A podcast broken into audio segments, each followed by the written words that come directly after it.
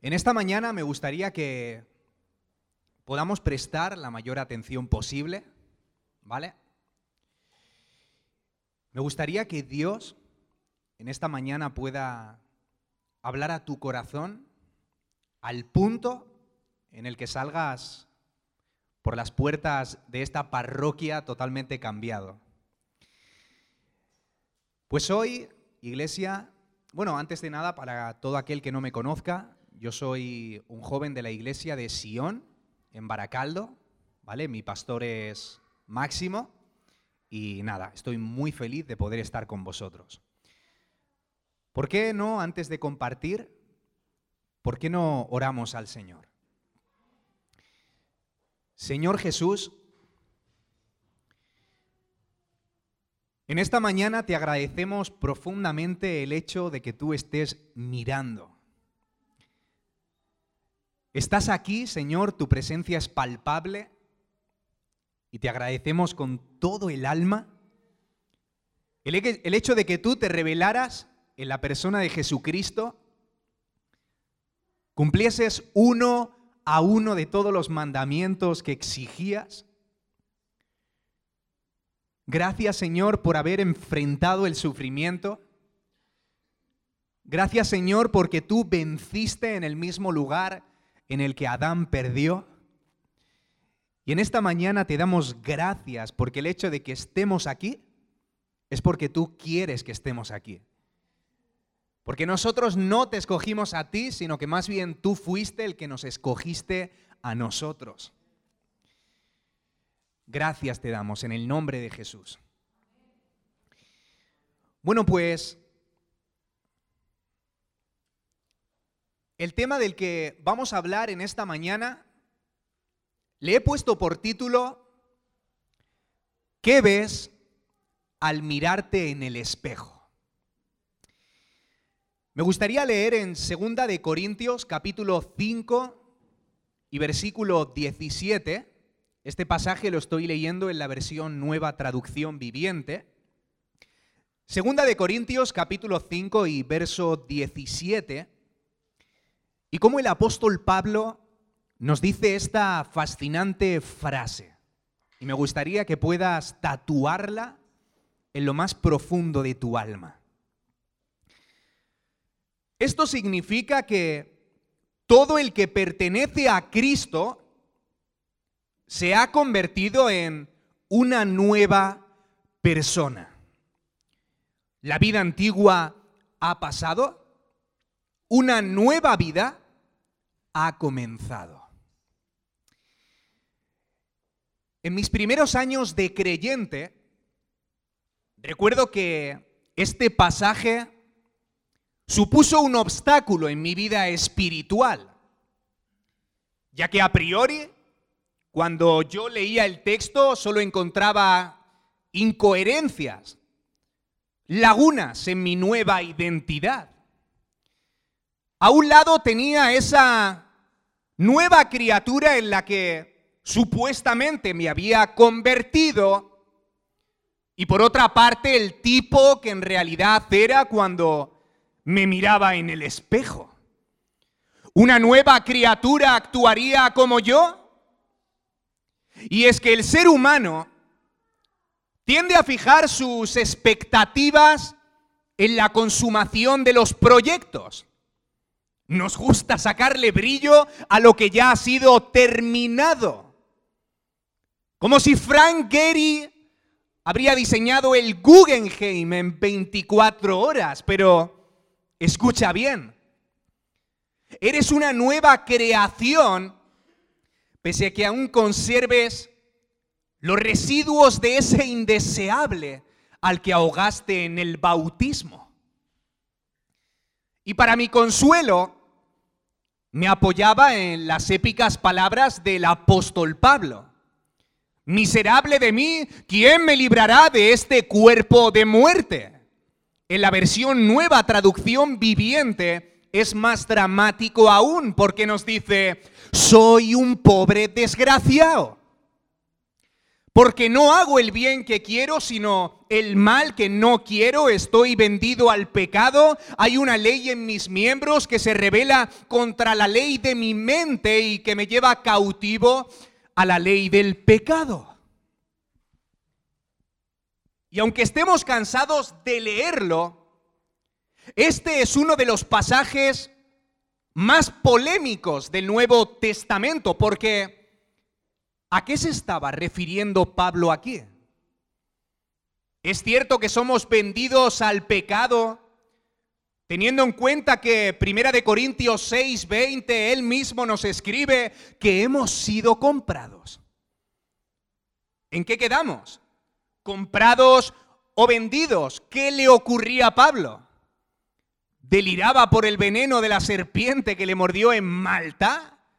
¿O realmente estaba hablando de nosotros.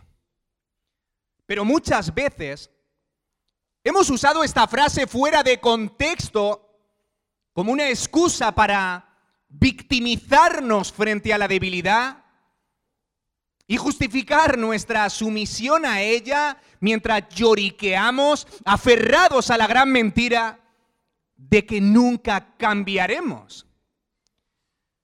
Y como no se concibe que un cristiano hable así, muchos piensan que Pablo escribía esto como parte de su testimonio antes de venir a Cristo. Otros dicen que hay que retroceder al contexto de Romanos 7 y entender que está hablando de la ley y que es imposible cumplirla bajo nuestra naturaleza vieja.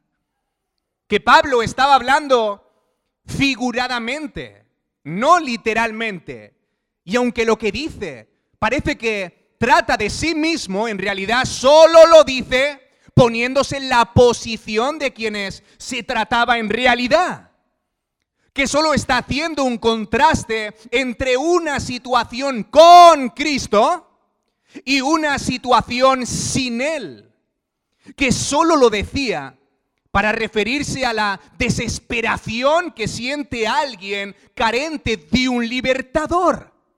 Y por otra parte, hay una gran mayoría de comentaristas que lo niegan, pero de cualquiera de los modos, iglesia, ¿quién no ha experimentado este conflicto en su propia piel? Querer orar y sentirte dominado por las notificaciones de tu móvil decidirte a leer tu Biblia y sucumbir a las distracciones que te arrastran a ignorarla. Y es así. Todos combatimos en la misma guerra. Una batalla a muerte. Un duelo incesante entre dos naturalezas.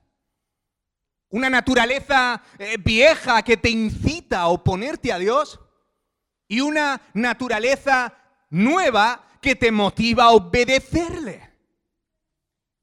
Porque ¿quién me librará de este cuerpo de muerte? Sería inevitable no sentirte como un esclavo al leer este pasaje si estarías en la condición de alguien que carece de un libertador. Sin embargo, el clamor del apóstol Pablo no era debido al pecado que le esclavizaba, sino aquella naturaleza que le arrastraba a practicarlo. ¿Y quién no ha deseado lo mismo alguna vez? ¿Te imaginas? Despertarte transformado en querubín. Pero eso no ocurrirá mientras respires. Como dijo John Piper, la marca de la fe es la lucha contra el pecado. Por eso vemos cómo acaba diciendo el apóstol Pablo, pero gracias a Dios, la respuesta está en Jesucristo, nuestro Señor. ¿Cuántos le dan un aplauso a Dios?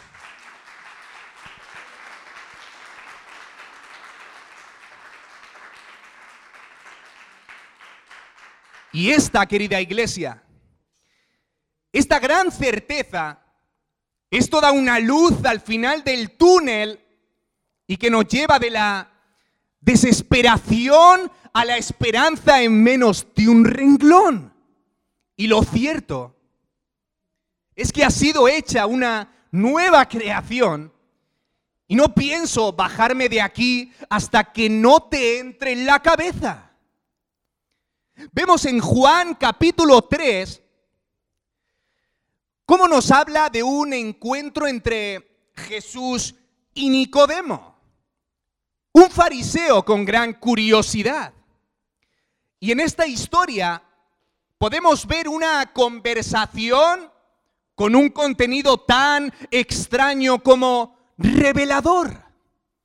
Y quizá pueda tratarse de una de las enseñanzas centrales del cristianismo, el nuevo nacimiento. Vamos a Juan capítulo 3. Mira. Había un hombre llamado Nicodemo, un líder religioso judío de los fariseos. Una noche fue a hablar con Jesús. Rabí, le dijo, todos sabemos que Dios te ha enviado para enseñarnos. Las señales milagrosas que haces son la prueba de que Dios está contigo. Jesús le respondió, te digo la verdad a menos que nazcas de nuevo, no puedes ver el reino de Dios. ¿Imagináis la cara de Nicodemo? Jesús no le habló de un mandamiento que podía sujetarse a la mentalidad de entonces. Jesús le dijo algo que no podía sujetarse al control humano. Y esta fascinante revelación fundió todas las neuronas de este fariseo curioso. Jesús solo dio cumplimiento a la promesa de Ezequiel 36, os daré corazón nuevo y pondré espíritu nuevo dentro de vosotros. Y a este acto sobrenatural la Biblia le pone el nombre de regeneración. Tito 3.5. Nos salvó no por obras de justicia que nosotros hubiéramos hecho, sino por su misericordia, por el lavamiento de la regeneración y por la renovación en el Espíritu Santo. Ahora, ¿Qué significa la palabra regeneración? Esta palabra es algo tan simple como producir de nuevo algo que se había destruido. No significa crear algo donde antes no había nada, sino producir algo que se había destruido. Vemos en Efesios 2 porque Él os dio vida a vosotros. ¿Cuándo? Cuando no habíais nacido. No, cuando estabais muertos en delitos y pecados.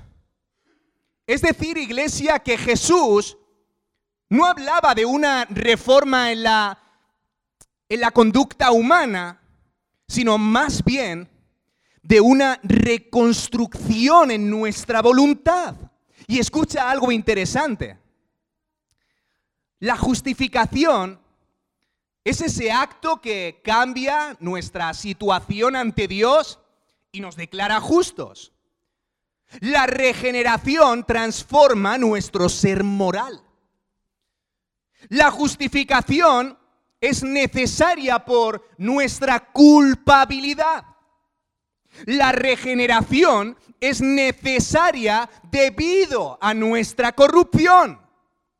Y Cristo no planteó el Evangelio como un camino a un mejoramiento moral. Dios nos rehizo en Cristo, que es distinto. Efesios 2.10. Pues somos la obra maestra de Dios. Él nos creó de nuevo en Cristo. necesitábamos ser rehechos. Pero ¿cuál es la razón? Escucha bien.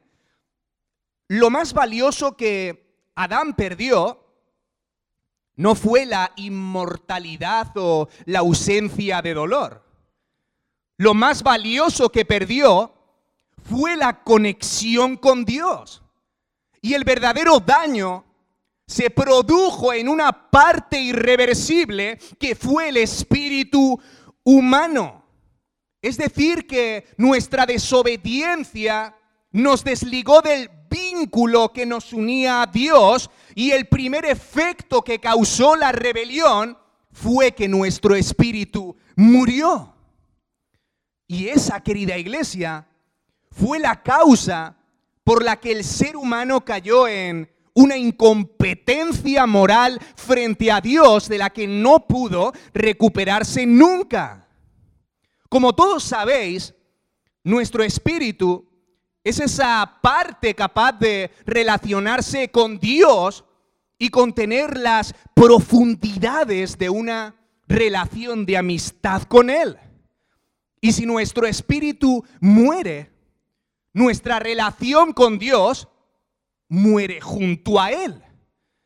Y esa iglesia es la razón por la que el mundo siente a Dios como algo insoportable.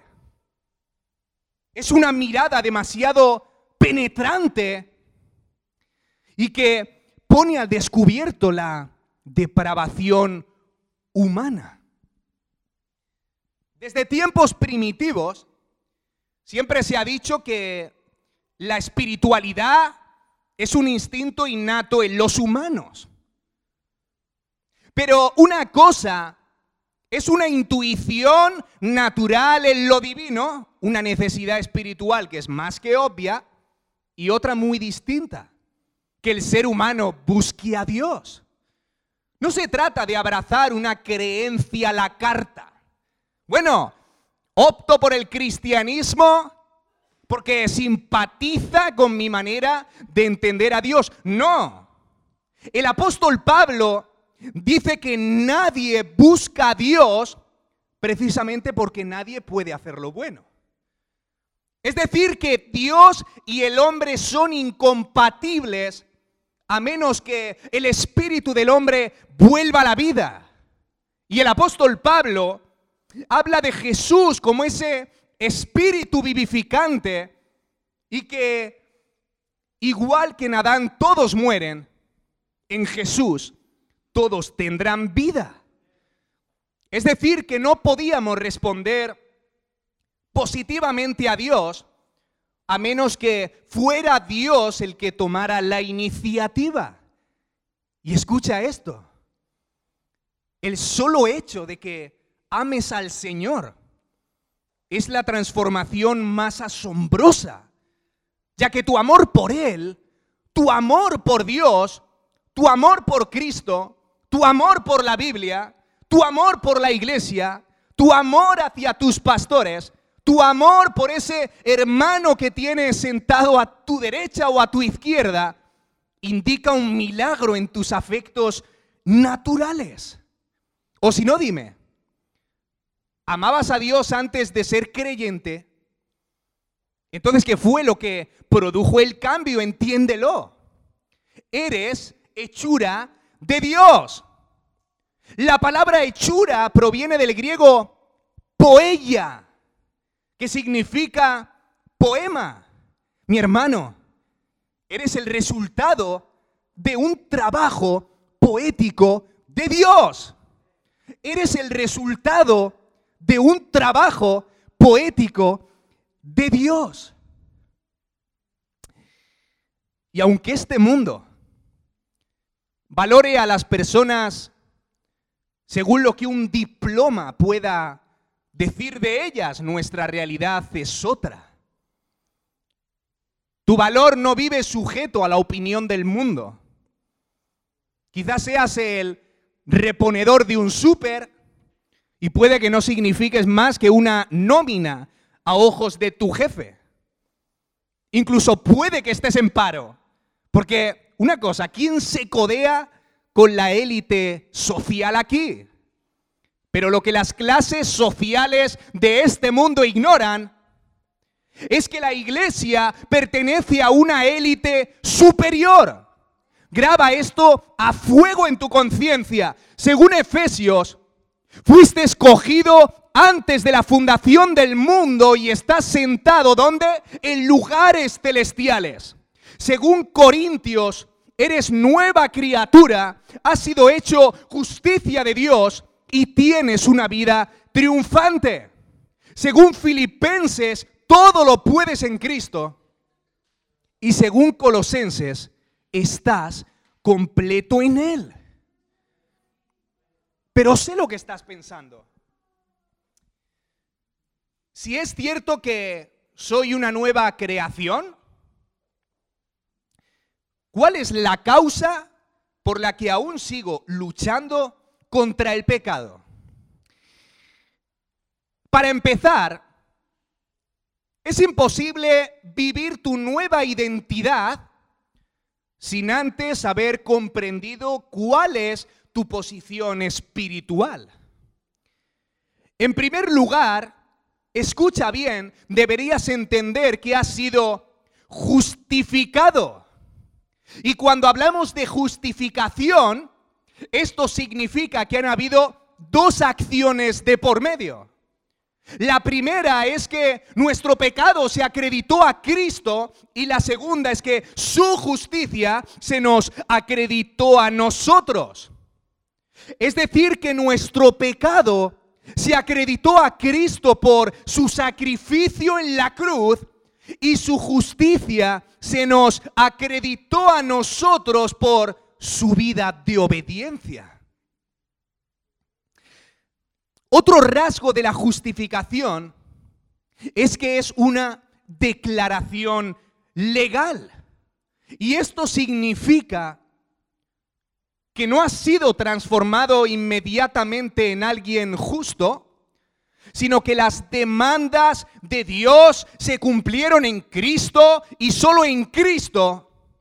Y ya no existe nadie que pueda señalarte con el dedo, porque estás a cuentas con la eternidad.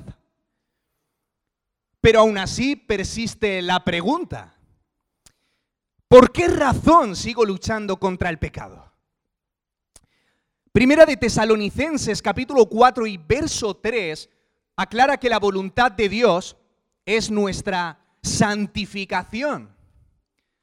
Ese es el propósito de Dios para tu vida y no que la vida se torne a tu favor y que tengas todo lo que quieras, como algunos predican por ahí, pero esto no surge de la noche a la mañana, ya que es una labor progresiva.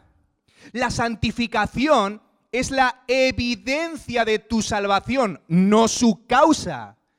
Es decir, que no has sido salvo porque hayas sido santo, sino que la santificación es un efecto colateral producido por la propia salvación. La santificación es ese acto en el que Dios te despoja de tu condición corriente y te aparta para su uso.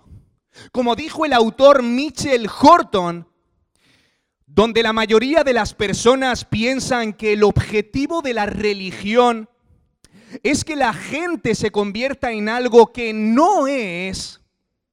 Las escrituras llaman a los creyentes a ser más y más lo que ya son en Cristo.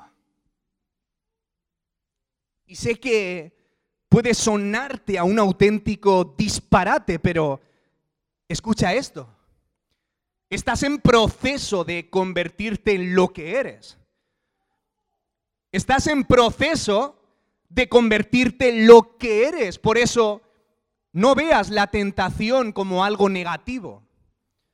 La tentación es la mayor señal de que eres libre. Es la mayor evidencia de tu libertad. Libre para evitarla o sucumbir a ella. Libre para escoger si pecar o no. Y esa es la mayor, iglesia, la mayor señal, iglesia, de que eres santo. Eres santo por Cristo. Es decir, que Dios te ve como alguien santo, como si el pecado jamás habría entrado en contacto con tu alma. Y este pasaje puede resultar confuso. Primera de Corintios 6:11. Y esto erais algunos de vosotros, pero fuisteis lavados, fuisteis santificados y fuisteis justificados. Este pasaje nos está hablando de la santidad posicional que todos recibimos a la hora de venir a Cristo. Si lees conmigo, podrás comprobar cómo el apóstol Pablo habla de nuestra santificación como algo que se produjo y no como algo que está por suceder, porque no es una santificación perfecta, ya que eso ocurrirá en nuestro cuerpo resucitado. Y la razón por la que ya lo somos, ¿sabes por qué es? Porque Dios no tiene nada que juzgar de ti al haberlo juzgado todo en Cristo.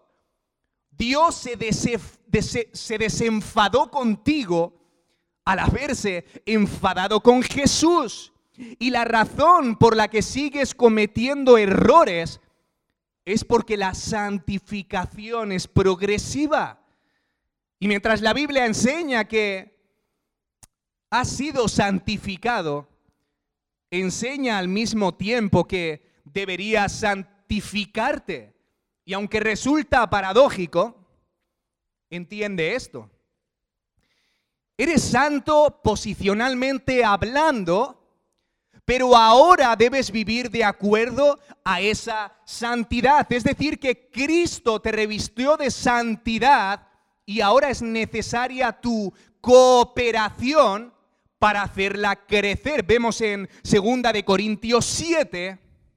Así que, amados, puesto que tenemos tales promesas, Limpiémonos de toda contaminación de carne y de espíritu. Y mira lo que dice ahora, perfeccionando la santidad, perfeccionando la santidad. Repito, perfeccionando la santidad en el temor de Dios.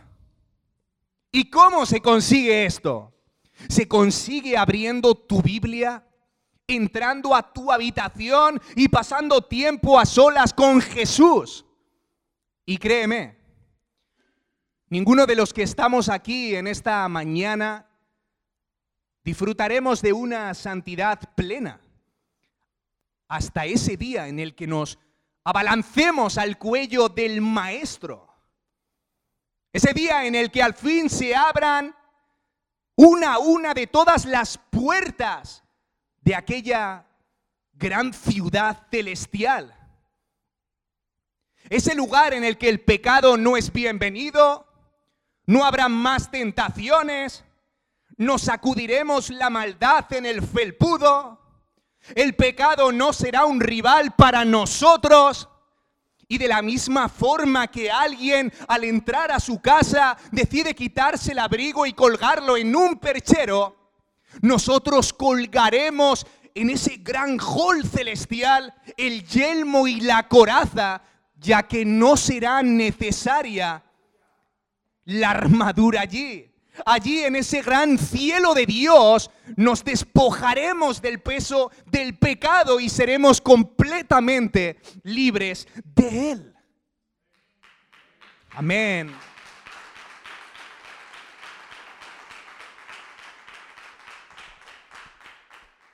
Pero hasta llegar allí, te animo, te exhorto o te sugiero a que te pongas el cinturón de la verdad, a que te calces con el, con, el evangelio de la paz, a que agarres el escudo de la fe, a que te enfundes el yelmo de la salvación, a que empuñes la espada del Espíritu, porque mientras ocupes un espacio en este mundo, tendrás que seguir luchando. Y entiendo que sería absurdo decir que el pecado ha perdido su influencia sobre nosotros. Lo que Cristo le quitó, lo que Cristo le hizo perder, fue su poder sobre nosotros. Porque la influencia es la capacidad de cambiar la opinión de una persona. Sin embargo, el poder es la capacidad de ejercer control sobre ella. Es decir, que somos tentados a ceder, pero el pecado no tiene control sobre nosotros.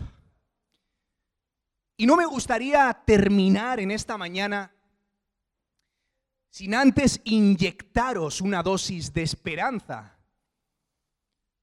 Me gustaría hablar acerca de ese suceso por el que hoy estás sentado en esa silla. Ese suceso sin el cual el cristianismo no tendría ninguna credibilidad. Ese suceso que supuso un hito en la historia y que puso del revés al universo. Estoy hablando de la resurrección. Mira, si hay algo que confirma que el cristianismo es cierto, en comparación a las casi 5.000 religiones alrededor del mundo, es que Jesucristo resucitó de entre los muertos. Y mientras hoy, Medina, llora ese profeta muerto, a un Mahoma que no resurgirá de la mezquita en la que están sus restos, y mientras hoy Kusinagar, ese lugar donde está la urna que contiene las cenizas de Siddhartha Gautama, mejor conocido como Buda, conmemoran los restos de su aclamado líder. Hoy la iglesia no tiene a ningún difunto sobre el que llorar. Sin embargo, en mis pocos años evangelizando, he podido notar que ese evento el evento de la resurrección es la causa principal por la que los no creyentes abandonan la conversación. Está bien. Dios me amó al punto de dar su vida, pero la resurrección no te la compro. Las personas se sorprenden al ver cómo aún sigue habiendo gente que creemos en la resurrección como un hecho, al ser un argumento que traspasa las barreras de la razón humana, según los más escépticos, un insulto a la inteligencia. Y no solo eso, sino que además se sorprenden por la razón de que el cristianismo se fundamenta precisamente sobre ese mismo hecho. Dijo el apóstol Pablo, si Jesús no habría resucitado, disfruta del tiempo que te queda, ya que mañana será tu turno. En otras palabras, si Jesús ha resucitado, esa es la señal indiscutible de que tú también lo harás. Pero si no lo ha hecho, ¿qué asegura tu resurrección?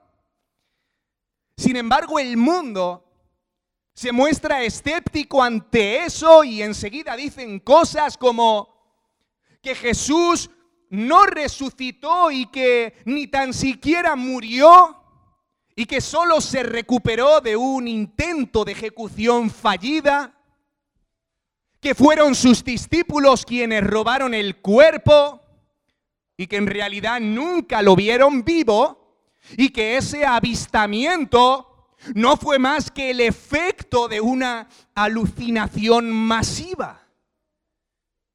Pero sabemos que eso no fue cierto porque existen cuatro evidencias que lo niegan. La primera evidencia es que los soldados romanos garantizaban la muerte de los sentenciados atravesándolos con una lanza. Ahora bien, Si la cruz no mató a Cristo, ¿no crees que la lanza lo habría hecho?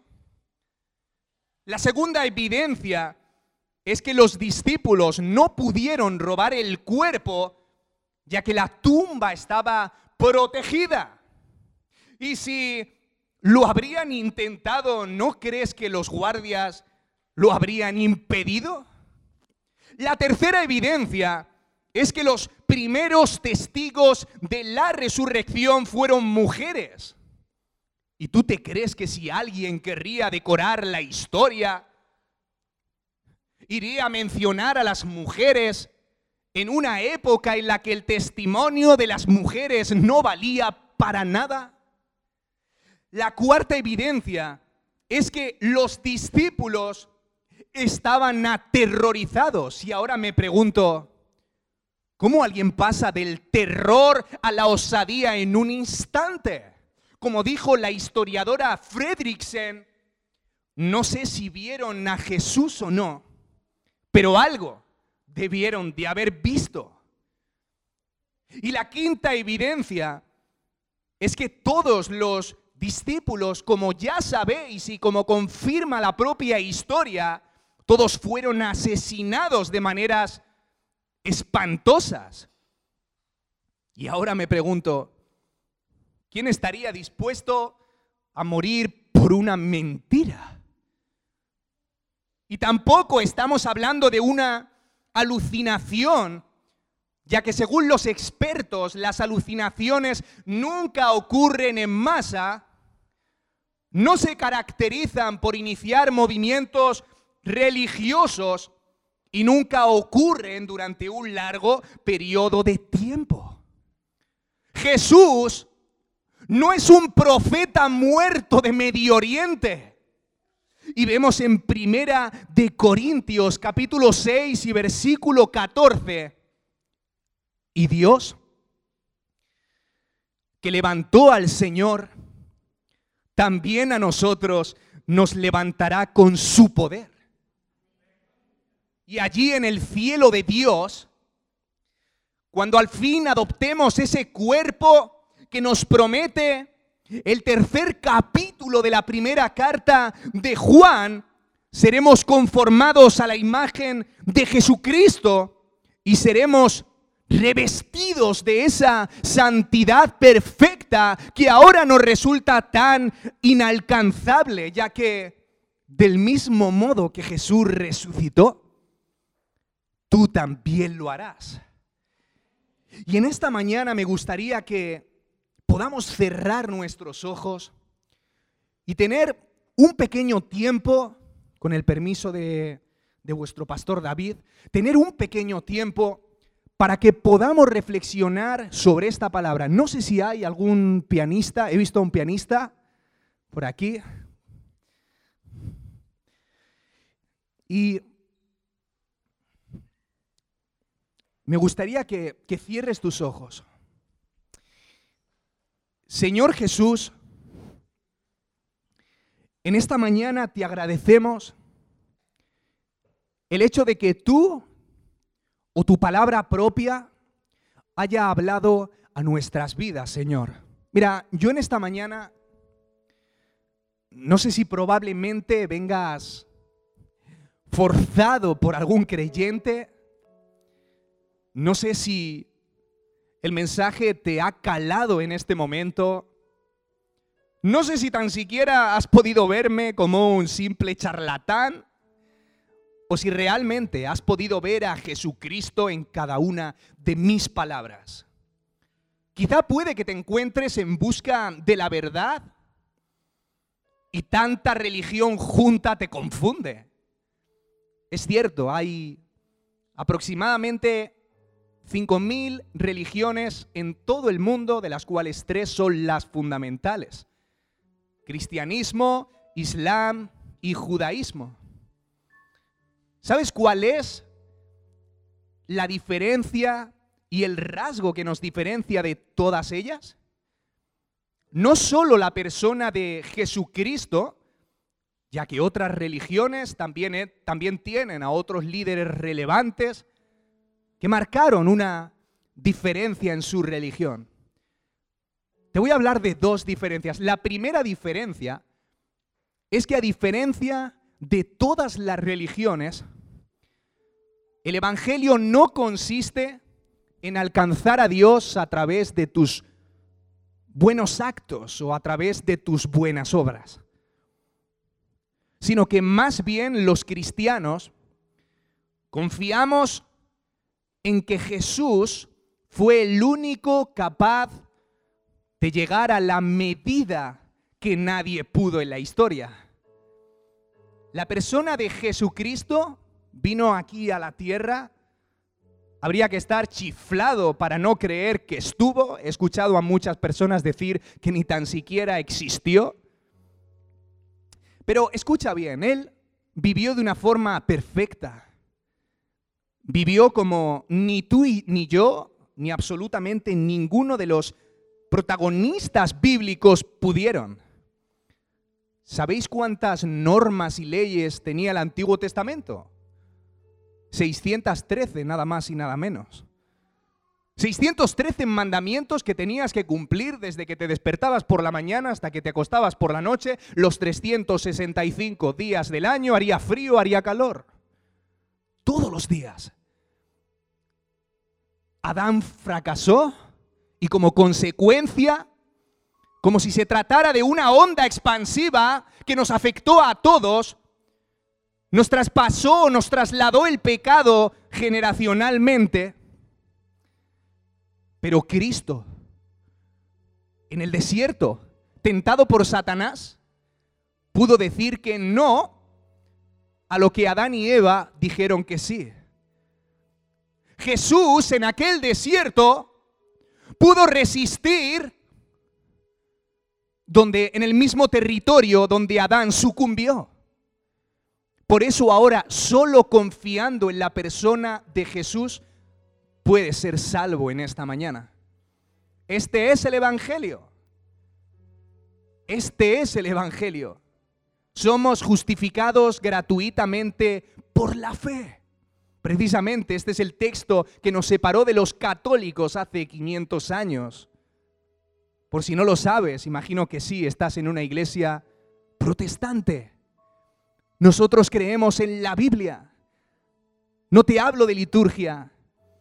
No te hablo de una reeducación moral. No te hablo de nada que tú puedes hacer para que Dios te quiera más. No te hablo de algo tan malo que no debas de hacer, ya que Dios te fulminará en un rayo y te enviará al infierno. No, te hablo de un amor impresionante. Te hablo de un amor incondicional. Te hablo de un amor indiscriminado que está dispuesto a abrir sus brazos para aceptar a aquellas personas rechazadas por la sociedad.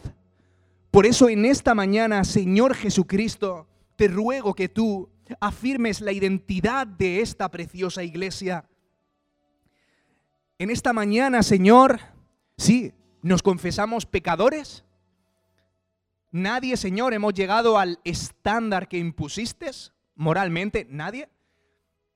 El Evangelio no es religión. El Evangelio no es moralidad. El Evangelio es Jesucristo. Tú, Señor, y solo con confiar en ti. Señor, solo con confiar en ti. Por supuesto, solo con confiar en Él. No hay nada que puedas hacer. Todos venimos desnudos ante su presencia. No hay nada que tengamos para presentarnos ante Dios y decirle, mira qué bueno soy. Absolutamente nada. Y lo increíble aquí es que Dios te ama pese a eso, a pesar de eso. Por eso en esta mañana te suplico que toques los corazones. Y si hay alguna persona aquí que puede que haya venido por primera vez o que realmente no crea en ti de una forma sincera, yo te suplico, Señor Jesús, que tú te allegues a sus adentros. En el nombre de Jesús, revélate, Señor Jesús, tú. No hay nada que un discurso humano pueda hacer. Jesús, revélate. Y te damos muchísimas gracias en esta hora porque tú nos amas aun sabiendo cómo somos. Gracias, Gracias. En el nombre de Jesús. ¿Por qué no le das un aplauso a nuestro Jesús? Amén.